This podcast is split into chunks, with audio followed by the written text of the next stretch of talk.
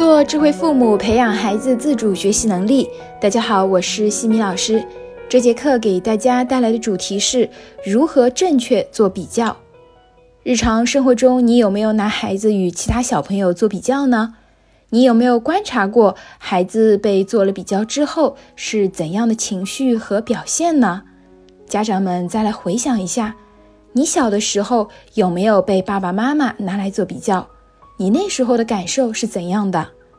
我记得我小的时候，有一次表弟来我家里玩，我爸爸看到咱俩写的作业，然后就跟我说：“你看，你写的字都不如你弟弟。”我那时候听了呀，心里很不舒服，也很不服气，索性呢就不想好好写字了。再来看看我表弟，他被表扬认可了之后，就更加认真，一笔一画的去写字了。为什么我和表弟的行为会出现这样的反差呢？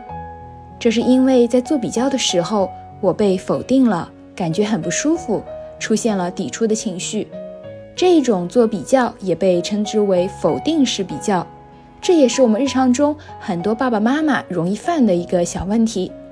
否定式比较往往是拿自己孩子的缺点和别人的优点进行比较。长期下来，孩子会感觉自己处处都不如别人，从而开始怀疑自己的能力，变得自卑。有的父母也许初衷是希望能够通过做比较来激发孩子看到自己的不足，来加以改正。但是事实上，由于孩子的认知是有限的，往往会做出的反应，要么就是忍着，并且开始自我怀疑，要么就进行反抗。你是不是经常会听到有的孩子会这样子说：“还有比我更差的小朋友呢？”或者“他某某地方也不如我呢？”孩子如果表达了反抗，其实呀，这是一种自我保护的机制，因为他想要保住自己的尊严。当自己被否定的时候，企图通过别人更差的地方给自己一个台阶下。但是呀，很多父母并不理解孩子语言背后的含义。会更加生气的去责怪孩子，怎么还顶嘴了呢？怎么不和好的比，只跟差的比呢？一次否定式的比较，造成了一场亲子间的矛盾。其实每个孩子都是独一无二的，两个孩子之间的年龄、基础、特长、优势、环境、状态、条件等等都有着差异，并不具备充分的可比性。不能只抓住对比点而不及其余，所以我们要避免否定式比较，尤其不要拿孩子的缺点去和别人的优点比。孩子不会认识到自己的优点和长处，反而会产生很多的负面情绪，比如自卑、嫉妒、愤怒等等。而父母也会因为在比较中变得越来越心理不平衡，陷入恶性循环。那么做比较是不是完全没有好处呢？其实也不是。如果要比较，我们最好的方式是纵向式比较，让孩子自己跟自己做比较，关注孩子身上的每一个微小的进步、闪光点，尊重孩子的天性，因为每个人都渴望被认可、被看到、被肯定、被欣赏，每个人也都有自己的优点和闪光点。我们在做比较的时候，帮助孩子看到过程中自己的努力和进步。比如，宝贝，妈妈看到你写字的时候，横平竖直，一笔一画都认真的书写，字越写越棒了。你有发现吗？让孩子看到今天的自己比昨天的自己进步了，更优秀了。看到自己进步的地方，孩子会更有动力前进。一个能不断和过去自己做比较的人，总会成为越来越好的自己。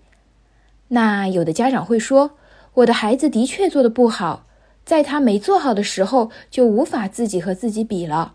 我能拿孩子与其他人做比较吗？”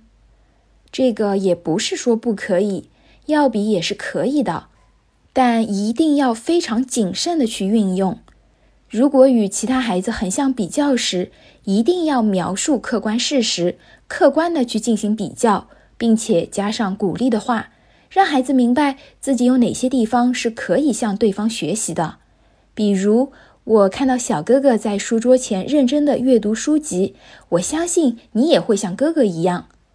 那我更鼓励父母们在遇到孩子没有做好的时候，用正向鼓励的语言去代替负面的评价，用纵向式比较的方式，比如看到孩子写了十分钟的作业，开始开小差，我们可以说：“刚才你一直很专注地写了十分钟的作业，我相信你可以继续保持下去。”而不是“你怎么又分心了”。